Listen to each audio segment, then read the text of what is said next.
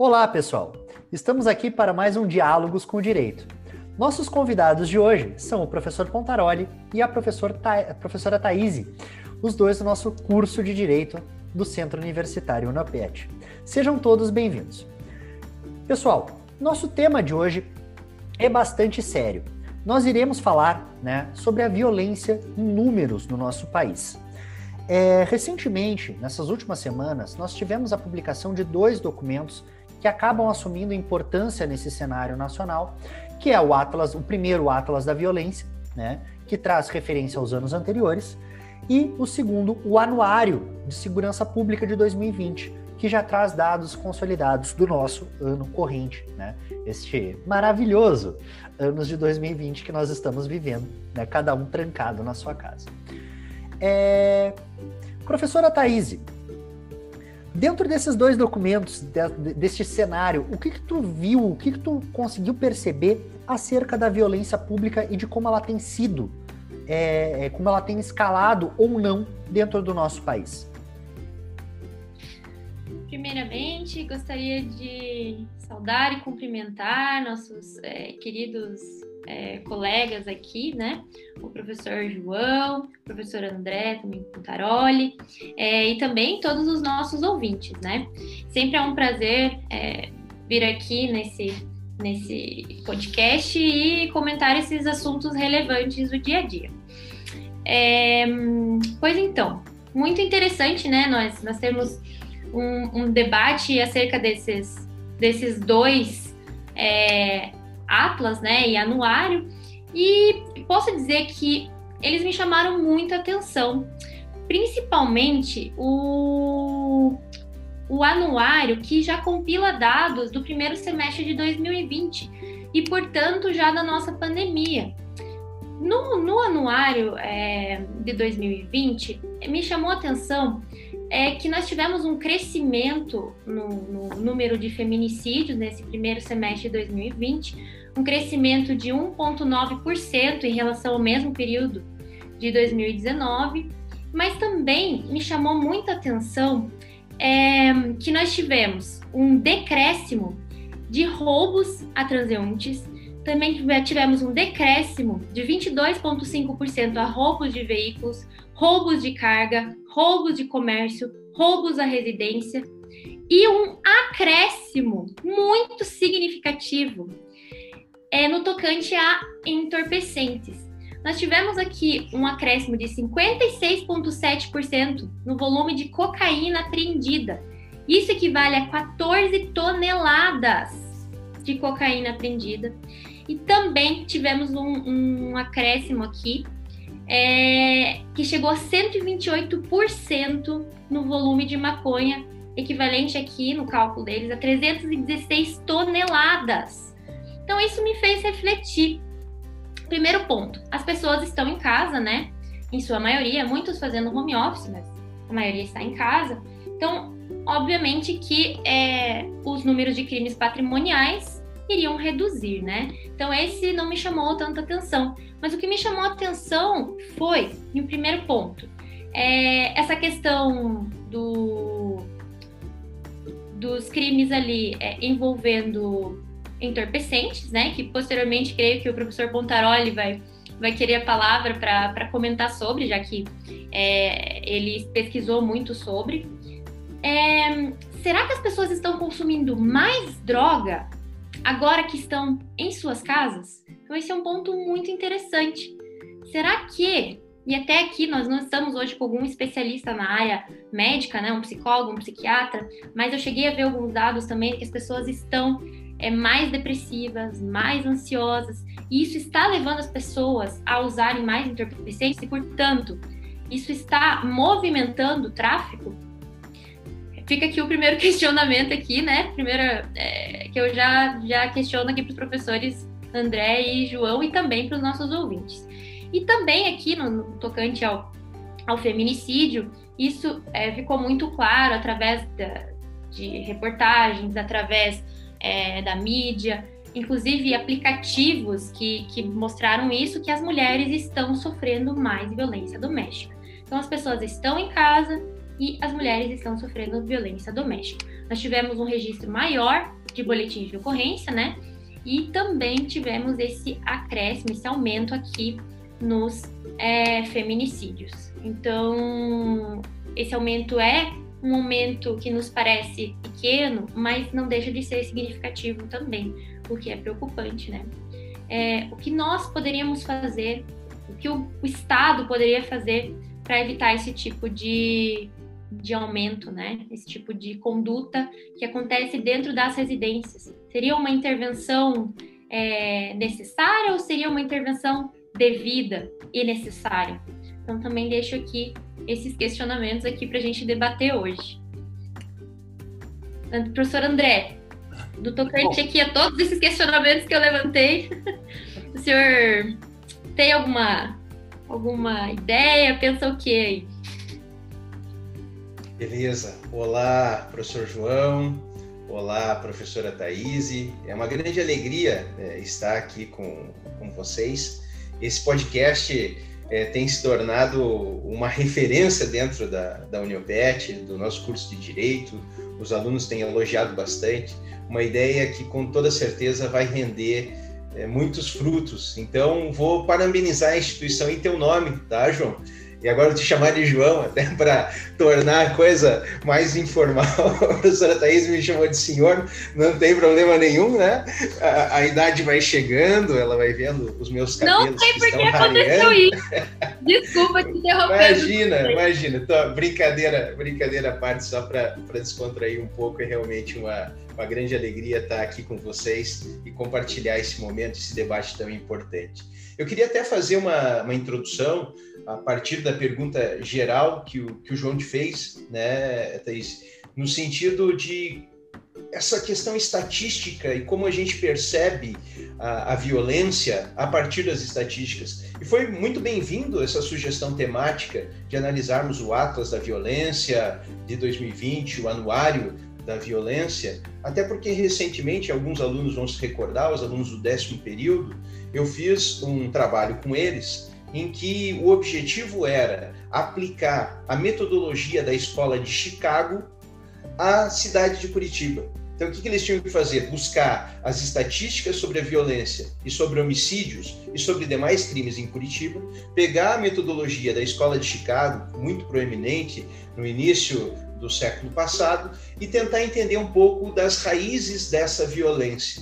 E aí vem essa sugestão temática, muito pertinente, para debatermos um pouco o uso da estatística no direito penal, o uso da estatística uh, na criminologia. Eu tendo a ser, a professora Thaís sabe, um criminólogo crítico. Né? A minha fonte é, básica de pesquisa, análise, é a criminologia crítica, mas eu não desconsidero e acho muito importante analisarmos dados, analisarmos estatísticas e tentar entender um pouco como funciona a violência em centros urbanos, em estados, num país, para a gente dimensionar, portanto, os porquês e entendendo os porquês, buscar uh, concentrar os esforços na criação de política. Veja, às vezes a gente fala política de segurança ou política de repressão. Eu prefiro o termo políticas públicas, porque é com políticas públicas que você muitas vezes vai resolver um problema de violência, vai resolver um problema de criminalidade. E isso que me chamou a atenção, é, é, João e Thaís, num dos trechos do Atlas da Violência. Fica aqui como sugestão para que os alunos leiam, porque é uma fonte bibliográfica e vai auxiliá-los muito nas pesquisas de trabalho de conclusão de curso, formulação de artigos, para quem está trabalhando com a questão penal. Ver e entender essas estatísticas é, portanto, relevante. E tem um trecho que eu queria até destacar em leitura aqui, que é muito do que eu gosto de falar para os meus alunos também. Quer ver? Na página 11 do Atlas da Violência, consta assim: mais ou menos numa, num fecho de introdução, consta o seguinte trecho: Para o futuro, resta saber se a sociedade e os governos apostarão nesse caminho das políticas efetivas baseadas em evidências e na gestão científica ou se colocarão as fichas na retórica vazia do populismo penal, do encarceramento em massa e da brutalidade policial que nunca funcionaram, mas dão votos. Achei interessante essa alocação, essa consideração,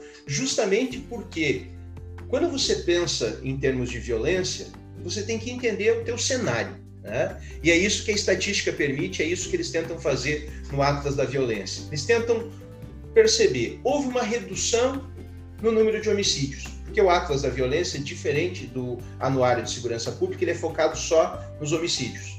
E aí ele vai buscar dimensionar da seguinte forma: quais são os elementos que eu preciso avaliar para entender o porquê da redução ou do acréscimo de homicídios? E o Atlas da Violência traz três fatores que eu achei muito interessantes ele vai se ocupar da mudança demográfica, guardem isso, regulamentação de armas de fogo e políticas públicas ou políticas de segurança. São os três pontos. E aí ele vai dizer o seguinte, aqui bem de forma bem sintética. Mudança demográfica por quê?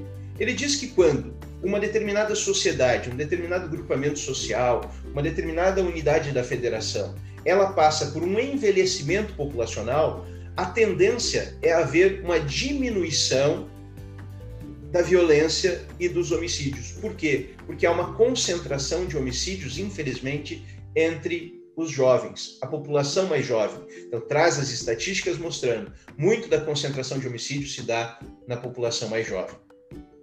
Neste Atlas também há referência à regulamentação sobre armas, dizendo o seguinte: que com o Estatuto do Desarmamento houve uma progressão de redução de casos de homicídio.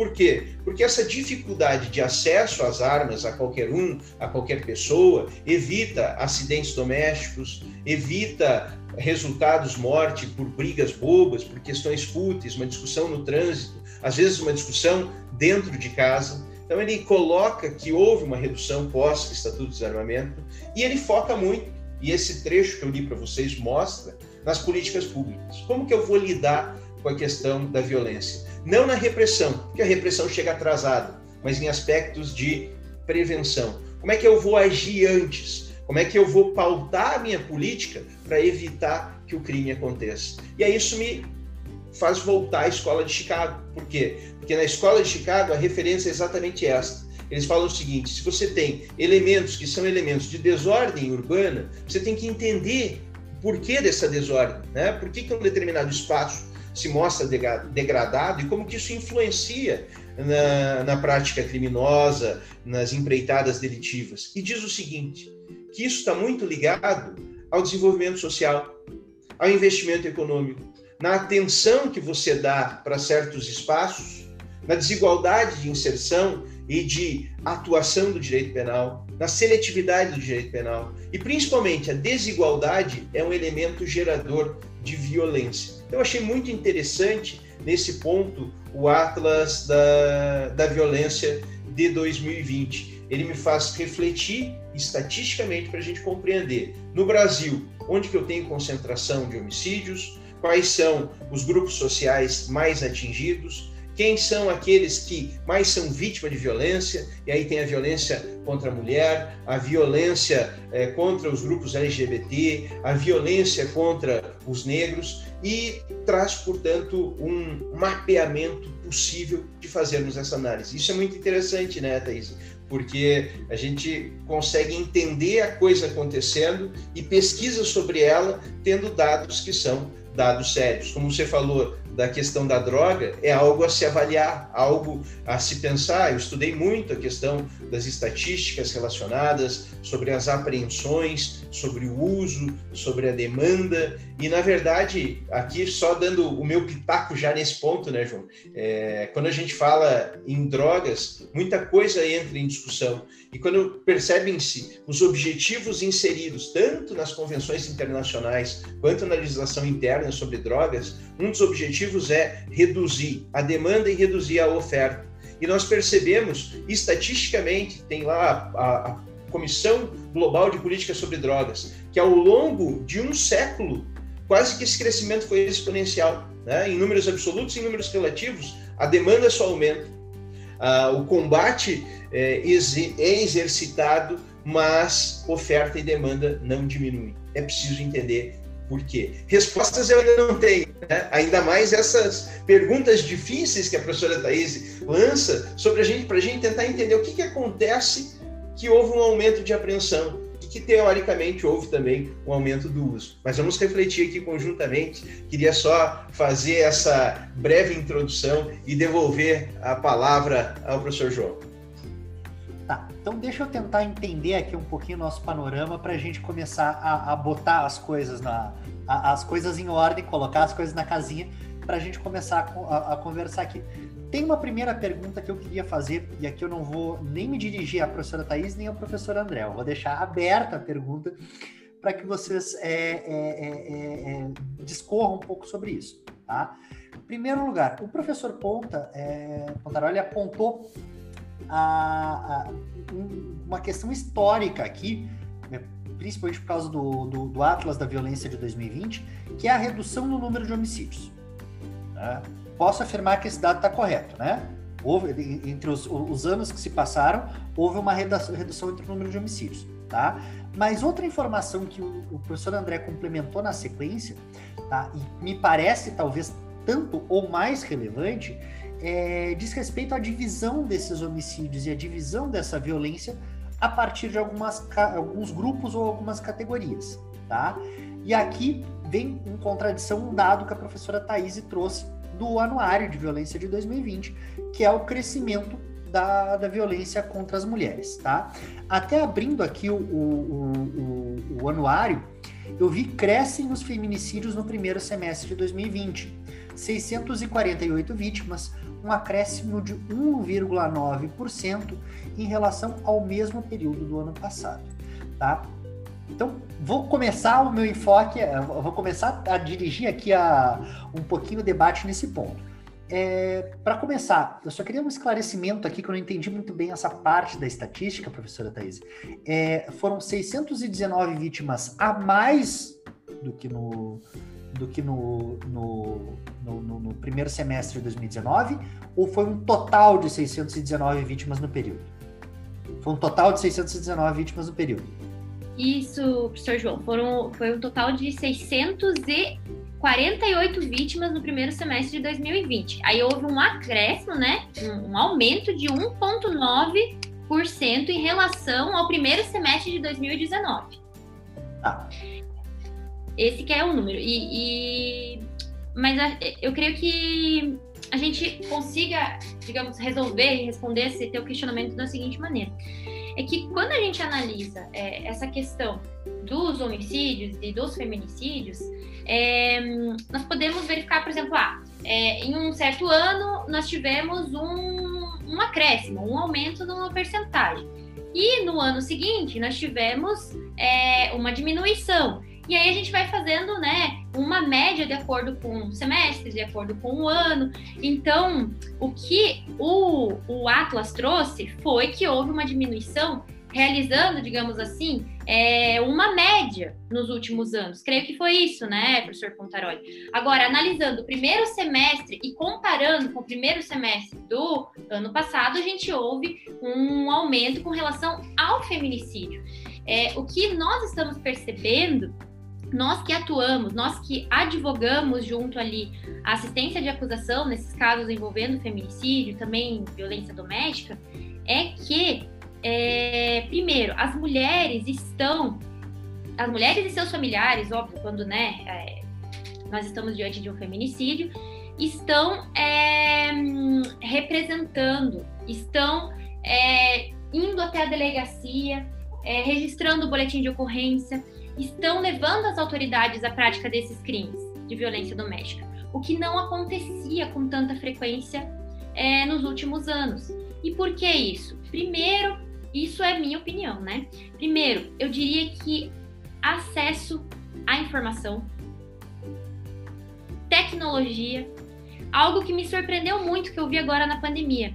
Eu vi uma, uma empresa, né, creio que, que não tem problema aqui da gente citar, porque, inclusive porque foi uma, uma iniciativa muito bacana, a Magalu, a Magazine Luiza, que criou um, dentro do seu próprio aplicativo uma possibilidade de você é, pedir ajuda e de comunicar que estava sofrendo violência doméstica agora, nesse período da pandemia, dentro do aplicativo de compras da Magazine Luiza.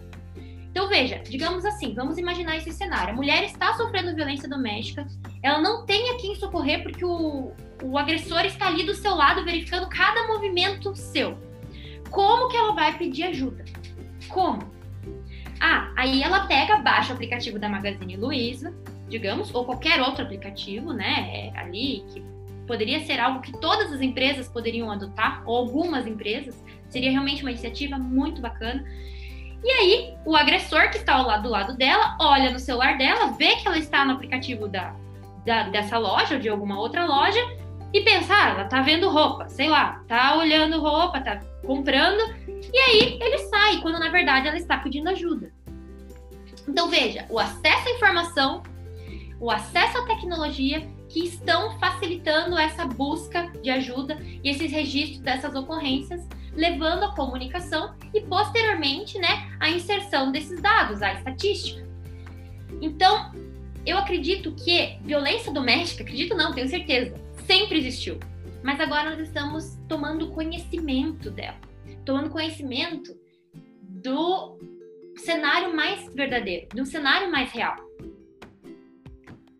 Então esse aumento não é um aumento muito significativo, mas é já é, digamos assim, é, mostra por um lado, muito embora seja triste, né, que a gente tenha esse aumento, mostra que as mulheres estão conseguindo é, ter voz e que estão conseguindo é, registrar as ocorrências e denunciar o agressor. Então, não sei, João, se conseguir esclarecer mais ou menos ali as suas dúvidas e. Tu, tu conseguiu, mas eu, eu vou agora pegar o Pontaroli para Cristo com uma pergunta parecida e na, na, na mesma linha. É, tá. E isso aqui me parece que é um dado bastante relevante e são questões bastante interessantes da vindas da pandemia, né?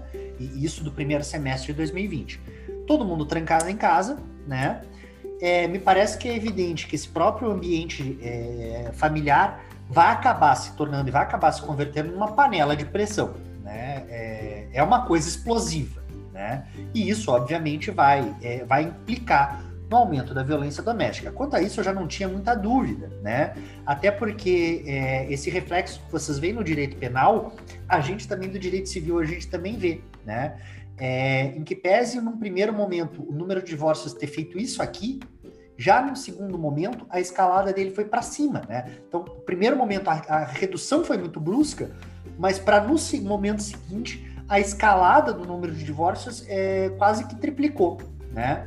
Então, a gente teve um aumento de 270% do número de divórcios é, relativo ao mês de é, maio, e de 2020 e 2019 a gente teve um aumento de 270% no número de divórcios, que é um aumento assim absurdamente expressivo, tá? Mas pegando ainda a, na, na, na, linha de histórico, é por isso que eu disse que eu ia inverter a pergunta para pegar o professor Pontaroli, é, dentro do Atlas, pro, uh, professor, o que, que aconteceu com a evolução quanto à violência contra a mulher? Tá? Porque eu tive uma redução dos números gerais. Pelo que eu entendi que tu falou, eu tive uma redução dos números gerais. Mas da violência específica quanto ao grupo, mulheres, houve uma redução também no período ou este foi um fenômeno que não, não foi apurado ou não pode ser dimensionado? Perfeito, perfeito, professor João. É... Até quero começar, você fez uma perguntinha ali atrás que me deixou com uma pulga atrás da orelha e a gente sempre acaba voltando. Não estou fugindo da tua pergunta, só quero fazer uh, uma rememoração de um ponto importante que você jogou uh, eh, para a gente debater, que é a questão de saber se esses dados que a gente visualiza ali, primeiro, será que eles estão corretos? Num determinado momento você questionou, tá certo? Posso levar isso em consideração? E, e segundo, você coloca que este dimensionamento, né, ele mostra é, um todo. E até na pergunta que você faz agora, será que em certos aspectos eu não tive uma ampliação da violência ou dados que sejam dados efetivamente significativos para extrair disso enquanto um aumento de violência? Então, parece que esse é um, é um ponto importante a colocar aqui. Primeira coisa, quanto à estatística e à potencial redução, me parece que ela pode ser levada em consideração, mas ela tem um ponto de falsibilidade. Qual que é? Quando a gente pega o Atlas, o Atlas da Violência, ele fala a respeito de um crescimento de 2018 para 2019 de mortes violentas sem causa determinada ou com causa indeterminada. Teria sido um acréscimo de 25,6%. O que isso quer dizer? Uma morte violenta com causa indeterminada é um homicídio não esclarecido. Percebe que você não sabe exatamente qual a origem, porque se trata de uma morte violenta, mas você não conseguiu encontrar a causa, você não conseguiu encontrar uma resposta. Quando você faz esse somatório, você não vai ter uma resposta de redução. Percebe então que há um ponto de falsibilidade e uma preocupação que, quando a gente vai ler as estatísticas, a gente não pode deixar de errado. Porque aquilo que aparentemente mostra uma diminuição, não necessariamente revela um efetivo correto, perfeito e acabado. E segundo ponto, né, e aí já na sequência ingresso na, na violência contra a mulher.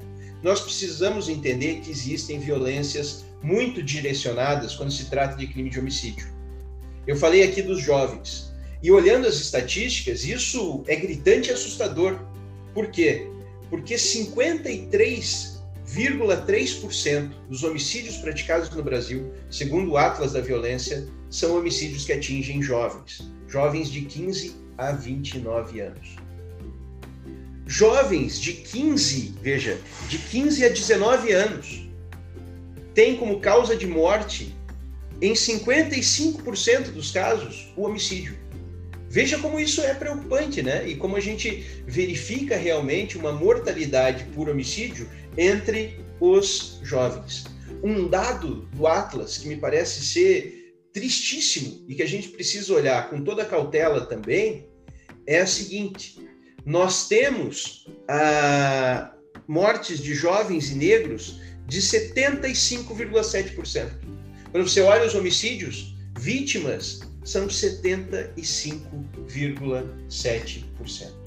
Então, são dados importantíssimos para a gente é, avaliar, né? dados importantíssimos para a gente considerar e entender que a violência que diminui num certo aspecto pode ampliar na outra. E como a Thaís bem colocou, né, seja no ano de 2019, seja no ano de 2020, nós percebemos um aumento da violência, sim, contra a mulher. Né? A violência contra a mulher ela tem se tornado algo cada dia mais preocupante. Então, se a gente for pôr nos quadros em que há ampliação, fugindo da estatística global, há sim um acréscimo relacionado à violência à mulher e em casos de feminicídio, e como a Thaís bem colocou, inclusive com um acréscimo no primeiro eh, semestre do ano de 2020. E o Atlas da Violência traz um dado complementar. Diz que a ampliação se dá, sobretudo, com relação a mulheres negras, mostrando aquele quadro né, dos 75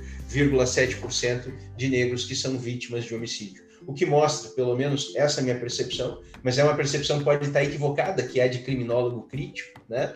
É, no sentido de que há uma grande seletividade da violência no país também. Uma seletividade da violência e uma seletividade da incidência do sistema penal. E quando a gente olha para esse quadro, fazendo aqui já uma, uma primeira conclusão, o Atlas também fala que boa parte desses homicídios eles estão conectados às disputas que são as disputas entre facções criminosas. É por isso que no norte, onde as facções criminosas são muito é, fortes e as disputas são evidentes, o que a gente percebe nas rebeliões de presídios, as mortes, as taxas de homicídio são muito grandes. E aqui que entra o meu ponto, né?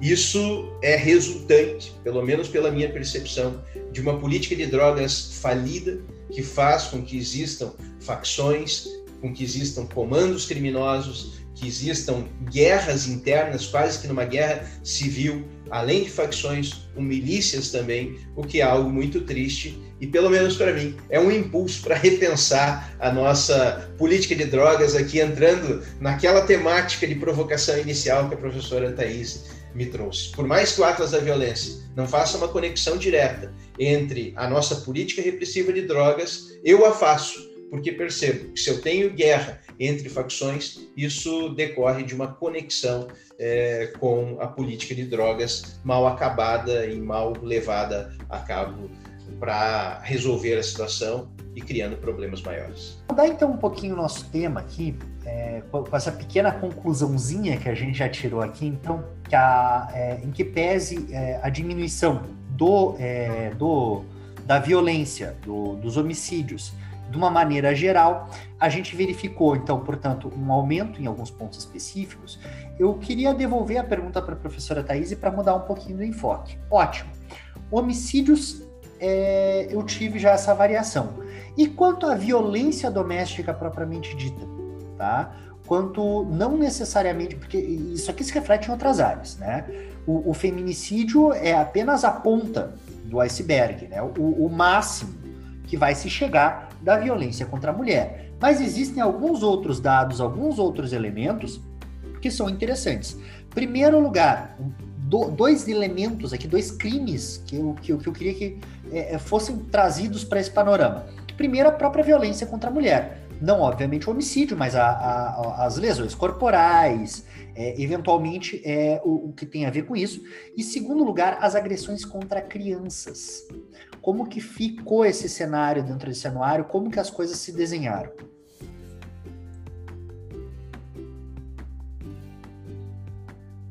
Nossa, João, é realmente, de fato, isso hum, chamou atenção também. Primeiro ponto ainda, é fazendo até um, um, um, acréscimo é, no tocante à violência doméstica e não tão somente o feminicídio, né? Pois como o João falou, o feminicídio, ele é de fato ali a ponta do, do iceberg, né? Quando a gente chega realmente em um panorama em que, infelizmente, não há mais volta, né? É, também me chamou a atenção é, um aspecto que a gente teve na, é, no primeiro semestre de, de 2020 147.379 chamadas. A gente teve um aumento de 3,8 acionamentos dos 190, né, em decorrência de, de violência doméstica. É, e a gente teve é, uma redução de registros na, nas delegacias. Então, esse também é um aspecto interessante. Então, as pessoas, elas, as mulheres, elas estavam conseguindo, mulheres ou, né, vítimas ali é, da, da, de violência doméstica, não, não necessariamente é, sendo mulheres, podemos envolver ali é, pessoas ali é, do gênero, né, é, que se identificam como do gênero feminino, né. É, da, Posso da fazer uma pergunta, Thaís? Essa, é, ah. essa questão da, da, redução do número de delegacias, é, é, de, de, registro de delegacias, me deixou um pouquinho curioso. Só vou, eu só quero só um esclarecimento aqui, só um embargo de declaração.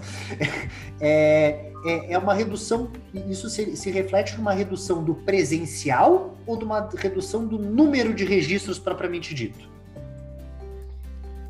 Do número de registros, João porque a, a parte, é, é, no primeiro semestre de 2020 eles ainda estavam inserindo aquela questão de poder registrar pela internet. Então, no final do primeiro semestre de 2020, que é, foi inserida aquela possibilidade de registrar a ocorrência pela internet. Mas ainda logo no início da pandemia, a gente não tinha essa facilidade, né? Então, foi mais ali para o meio do primeiro semestre de 2020 que, pro meio do meio para o final, que sobreveio essa, essa possibilidade. Então, os registros caíram, até porque a, as vítimas de violência doméstica, elas, fora da pandemia, elas se dirigiam até a delegacia e registravam a ocorrência, mas agora, na pandemia, essa questão ficou complicada. Inclusive, eu tive clientes é, que queriam se dirigir até a delegacia, entraram em contato com a delegacia tiveram muita dificuldade em conseguir contato é, para é, saber que horário que elas poderiam ir lá, como que estava, qual que era o horário para atendimento.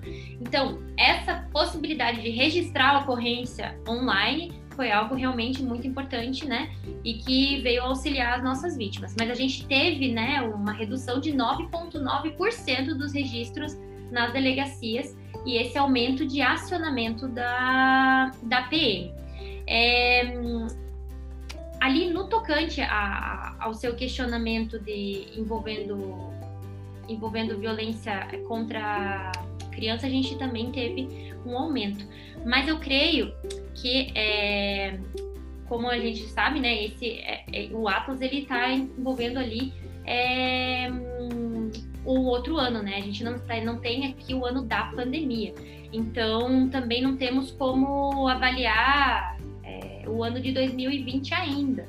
Então, não sei se, se o, o professor Pontaroli tem algum comentário quanto a isso, mas é, também chegou, chegou ao nosso conhecimento aqui é, de que é, crianças e adolescentes estavam sofrendo muito mais violência doméstica, justamente por ter aquela questão de que, acho que acredito que o professor João tinha comentado, né, de que ficar em casa, pandemia, dificuldades econômicas, desemprego, é, muito sobrevivendo somente com o auxílio do, do governo, é, realmente acaba né, se tornando ali uma situação muito complicada. Nunca, em hipótese nenhuma, que isso justifique né, a prática de violência, isso é sempre bom deixar, deixar claro aqui, mas infelizmente leva a essas situações de violência doméstica contra a mulher, contra a criança, contra adolescente, e inclusive ali, né, podendo é, chegar, infelizmente, aos homicídios e feminicídios, que a gente viu ali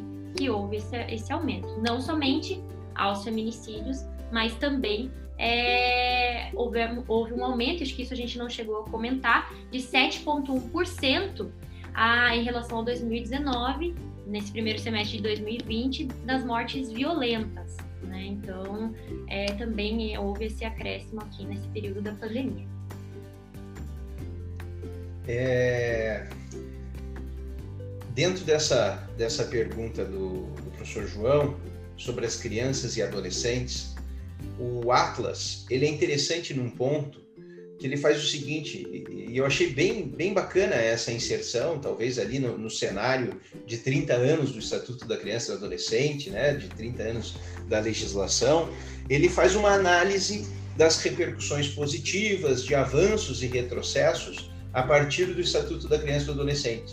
Por mais que eu não tenha percebido ali um estudo muito detalhado é, de mortalidade correlacionada a homicídios, ele pega alguns detalhamentos que são importantes para a gente entender esse dimensionamento de violência contra, contra crianças e adolescentes. Vou pegar um trechinho só para apresentar essas estatísticas, é, professor João, que diz aqui, por exemplo, alguns avanços importantes estão na página, para quem depois for ler o Atlas, está na página 30.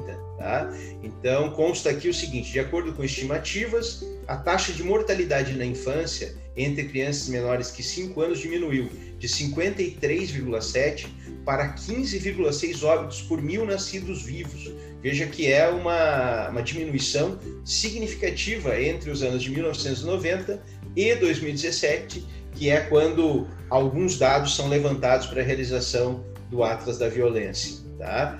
É, por sua vez, a taxa de mortalidade infantil. infantil... Tá... Oi, pode falar. É, Levando-se em consideração que a gente está falando de números absolutos, né? E a população Isso. brasileira teve um aumento vertiginoso também nesse mesmo período. Exato, números absolutos, perfeito. É, aqui também algumas questões relacionadas à escolaridade, né? De 1990 a 2018, o percentual de crianças em idade escolar obrigatória fora da escola caiu de 79,6%, passando de 19,6% para 4,2%. Então são algumas informações gerais importantes e às vezes você tenta entender por que, o Atlas da Violência está se debruçando sobre criança na escola. E tem tudo a ver, né? Evidentemente é isso, é aquilo que a gente tinha falado de início. Quando eu penso, como que eu vou trabalhar com a questão da criminalidade? Eu preciso dar atenção para as nossas crianças e adolescentes, na sua formação, na sua educação, no respeito aos seus direitos constitucionais. Por quê? Porque se eu respeitar tudo que está lá no Estatuto da Criança e do Adolescente, né, professor João? É, com certeza essas crianças elas crescerão dentro de uma forma de vida, de uma estrutura pessoal, que certamente elas podem se afastar de qualquer tipo de violência. Você dar direitos, você ter atenção, faz com que gradativamente você diminua a violência. Então, achei muito interessante o Atlas fazer essa conexão, fazer esse estudo sobre avanços e perigos e riscos que se tem também com relação à não aplicabilidade ou desrespeito ao Estatuto da Criança e do Adolescente. Então é bom, é importante pensar nessas estatísticas e nesses dados. Agora entrando um pouco mais nesse, nessa questão concreta do nosso ano de 2020, o ano fora de todas as perspectivas, né? A experiência que nós temos vivenciado é algo absolutamente novo e já se percebe isso pelos temas aqui em debate: consumo de drogas, violência infantil, violência contra a mulher, os aumentos decorrentes desta reunião em espaços né, muito pequenos, às vezes de muitas pessoas. Eu ouvi uma vez é, de um criminólogo que estava proferindo uma palestra dizendo: olha, uma coisa é você reunir você, a tua esposa e a, as tuas duas filhas em casa, ou teu filho, né? Ou só você, a tua esposa, você, teu pai e tua mãe em casa, né? Numa casa, às vezes, de 100 metros quadrados. Não vai dar tanta briga. Agora, imagine aquela, aquelas populações mais pobres, que por vezes você reúne 15 pessoas dentro de um cubículo de 30 metros quadrados. Como é que fica a tensão né? os aspectos ali é, de interação, de, de, desespero nesse ambiente social concentrado. Como é que você faz isolamento social assim? A, a tensão aumenta, e quando a tensão aumenta, com toda certeza, como disse a professora Thais, não há desculpa para a violência, né? não há justificativa, mas nós precisamos entender quais são as raízes, as causas e como as coisas estão acontecendo em um contexto tão fora da curva, tão preocupante, não só para fins econômicos, não só para fins sanitários, mas para fins jurídico-penais, criminológicos. Então, acho que esses dados trazidos pelo anuário que a professora Thais, Thais nos trouxe, né, corroboram essa preocupação. Como que nós vivenciamos esta experiência diminuindo ou tentando diminuir os aspectos de violência nesse quadro histórico já que há uma ampliação, uma ampliação tão evidente e refletida em estatísticas? Essa é uma pergunta sem resposta, pelo menos eu não a tenho, né? Deixo para vocês, caso queiram estabelecer um ponto de formulação, mas é muito difícil porque realmente foge do contexto. Não, é, eu acho que isso passa também para a gente entender a, a atipicidade do momento. Né? Não tem como dar uma resposta para a tua pergunta, até porque é, é provavelmente isso que a gente está vivendo, essa geração que está vivendo isso, que está convivendo com esses problemas, não vai passar de novo, né? Ou melhor dizendo, é, eu torço para que a gente não passe de novo por uma situação de uma pandemia que nem essa que a gente está vivendo. Mas é todo um cenário e é todo um momento que é muito crítico, né, de, um, de, de uma determinada situação ou de, um determinado é, momento, ou de um determinado contexto histórico. De qualquer forma, é, a gente tem visto, e a gente tem. É, isso já é, pelo menos é, a nível de notícia, a nível de noticiário, a gente vem vendo, a gente tem visto uma escalada é, de violência, tanto de homicídio quanto de agressão, a, algumas, a, a, algum, alguns outros setores da, da de, de, população que me parece que seria interessante a gente trazer aqui, só para é, finalizar aqui o debate e, e, tentar entender direito como é que está esse panorama, tá? Uma das questões que tem visto, é, pelo menos cada vez mais notícias e cada vez mais é, é questões dissonantes, diz respeito à população GLBT, né? GLBT+. É, e como isso tem ficado. É, professora Thaís, dentro dessa específica parcela da população, o que, que o anuário tem mostrado, pelo menos desse, desse primeiro semestre de 2020?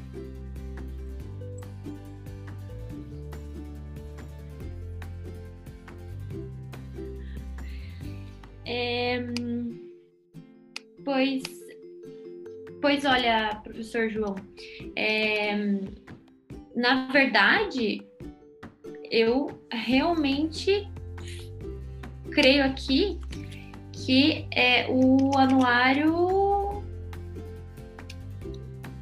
mostrou aqui uma, uma estatística bem é, interessante, né? De registros de injúria racial e de racismo é, da, no tocante aqui a, a, LGBT+, né? Então, ele, ele demonstra aqui, é, dos anos de 2018 e 2019, nos números absolutos, é, compila os dados de, né, de todos os, os estados. É, eu percebi aqui uma variação na percentagem, né? Então, um aumento dos registros de injúria racial é, olha, em todos os estados aqui, com a exceção do Paraná, que houve é, uma, uma redução, menos 4%, é, no Rio Grande do Sul, então somente aqui nesses estados, é, na injúria racial, e no racismo, deixa eu ver, é, no Maranhão, menos 34, e no Mato Grosso, mas Mato Grosso, Paraíba e Santa Catarina e Roraima no racismo, mas todos os outros a gente é, possuiu aqui um aumento na, na variação, né, na percentagem, é, nos anos de entre os anos de 2018 e 2019, ou seja, é, tivemos aqui de fato registros é, dos crimes de injúria racial e racismo. Então, a gente sabe, né, que é, sempre tivemos crimes praticados contra, né, os LGBT+, ali, mas, de fato, agora os registros estão aparecendo. E aquele comentário que eu tinha feito com relação ali à violência doméstica, né, envolvendo as mulheres, também serve aqui. Então, as pessoas estão tendo mais acesso à informação, estão tendo acesso à tecnologia. Havendo esse acesso, inclusive esse acesso, essa possibilidade de registrar as ocorrências online que, que veio com a pandemia, fica muito mais fácil e prático. As pessoas, elas passam a ficar com menos medo de sofrer represálias quando elas podem registrar uma ocorrência da residência delas. Então, é, esses registros são de 2018 e de 2019. Estamos, estou muito curiosa para ver os registros, né, é, que virão agora do, do, ano de 2020. Mas eu tenho certeza que nós teremos aqui um aumento também nesse índice. Não somente porque esses são crimes praticados diariamente, mas porque as pessoas elas estão tendo mais acesso à informação e possibilidade de registrar esse, é, esses crimes. Eu creio que o professor Pontaroli ali tem, tem mais algum comentário a fazer. Obrigado, obrigado, professora Thaís. É, dentro dessa, dessa pergunta do, do professor João, algumas questões importantes, algumas questões que me parecem ser relevantes também houve primeiro um registro de aumento, né? um aumento de 7,7% em registro de agressões. Mas, assim, tem um trecho do, do Atlas que me parece muito pertinente para a gente discutir esse tema com a profundidade que ele precisa, que é o seguinte, eu vou ler, peço a, a, a licença para ler mais esse último trecho aqui. Olha só. O Atlas da Violência de 2019 inovou trazendo à tona a inviabilização, a invisibilização da violência contra a população LGBTQI+, em sua análise.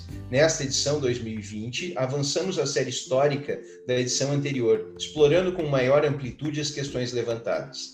E aí ele segue: a escassez de indicadores de violência contra LGBTQI+, permanece um problema central. E o que, que isso me revela? Né? Veja que o preconceito é uma coisa triste, né? E às vezes a gente visualiza isso de uma forma estrutural. Até 2019, esse não era um dado pesquisável. Olha, olha que coisa importante. Até 2019, essas estatísticas não entravam no Atlas da Violência. É uma preocupação que nasce em 2019, vai a 2020 e os organizadores do Atlas, que fazem uma pesquisa científica aprofundada, vão dizer o seguinte: nós não temos os elementos estatísticos pesquisados para chegar a uma conclusão.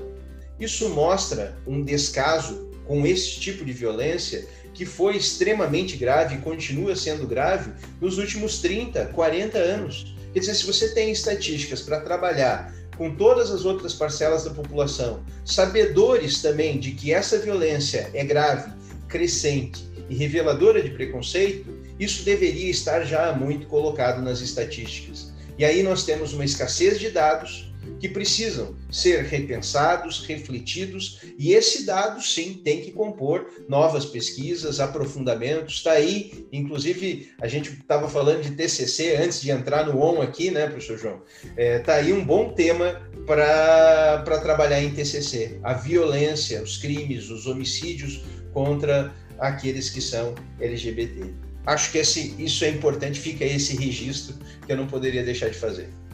É, então, pessoal, os alunos que estão ouvindo, né, que sempre perguntam, professor, tema para TCC, professor, não sei, já comecem a dar uma olhadinha que tema tem, é só procurar direitinho. Professora Thaís, tinha mais algum comentário para fazer sobre isso? Sim, João, é, só queria esclarecer que faltou comentar isso na, quando eu quando eu realizei os comentários ali sobre, sobre a estatística de cada estado, que esses estados que eu comentei, que estão ali com a suposta redução, são estados que não informaram os dados por ausência de registro dos dados. Então, isso é bom deixar claro. Não que não houve é, a prática dos crimes de injúria e racismo nesses estados. É que a redução que consta ali é uma redução por ausência de informações e de registros. Então, não que não existem crimes de injúria racial e racismo ou que houve uma diminuição a, nesses estados que eu havia citado, mas sim devido a essa ausência de informação quanto a esses registros. Só para deixar, deixar isso aqui é, claro para os nossos ouvintes. Maravilha, muito obrigado. Gente, é, me parece que esse tema do anuário, do Atlas, eles são temas que acabam é, é, é, se somando e eles acabam gerando aqui uma bola de neve. Informações a gente tem aqui aos montes para discutir. Talvez, como bem apontou o professor Pontaroli, não tanto quanto a, a população GL BTQI+, né? Mas a gente fala aqui, é, e isso pelo menos, assim, é, eu, eu sou um sincero defensor dessa, dessa parcela da, da, da população é, pelo menos no que tange ao, ao, direito civil, eu sempre fui muito favorável a isso aqui. Quem já, já teve a oportunidade de assistir aula comigo em direito de família sabe que tem uma coisa que eu não tolero é, é, é que falem este modelo de família, né?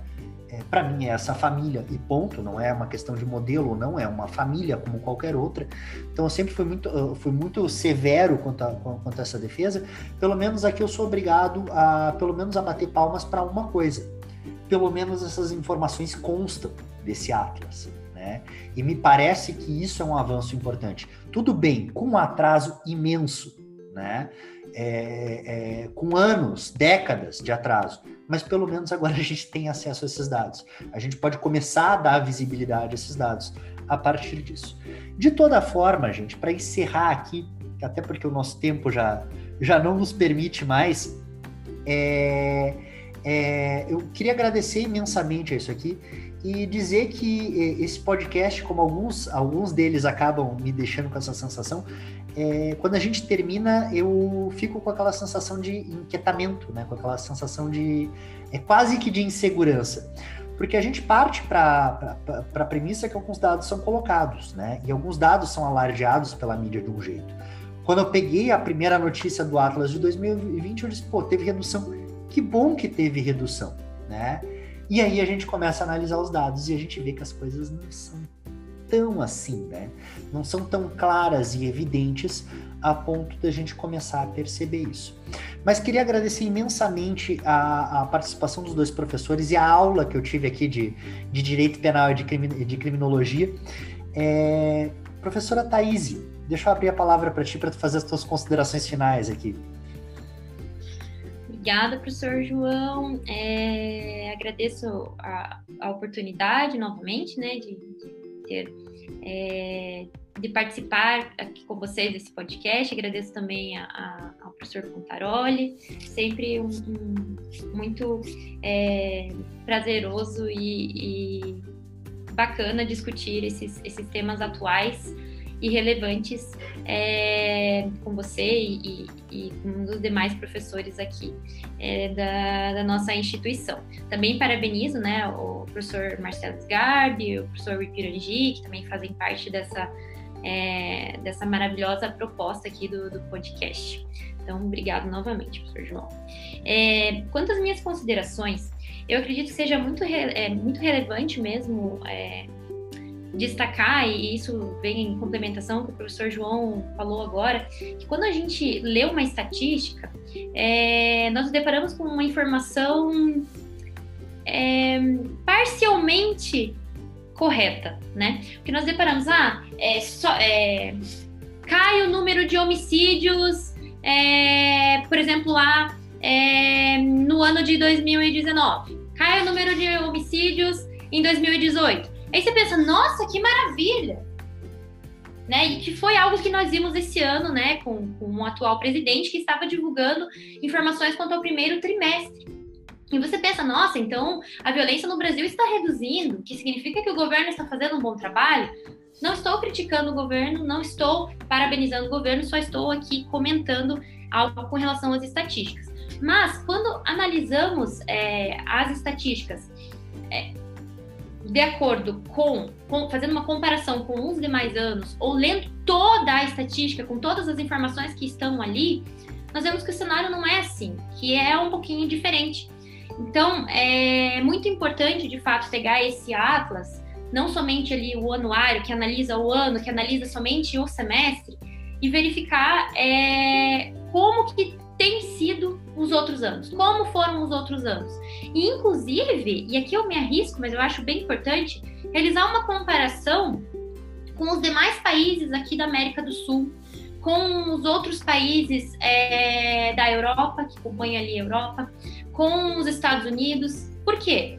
Porque, gente, tudo bem, o Brasil tem as suas particularidades, nós sabemos disso, é, mas por que não verificar o que nós podemos melhorar, o que nós podemos fazer para reduzir a violência aqui no Brasil, a violência contra a mulher, a violência contra a criança, a violência contra a LGBT, tudo. Então, nós precisamos realmente, é óbvio, adaptar as nossas particularidades, né, a, a, ao nosso panorama, mas também realizar essas comparações com os demais países, verificar quais foram os acertos e os erros deles e o que nós podemos aproveitar dos acertos e dos erros deles. Então, isso eu acho bem importante.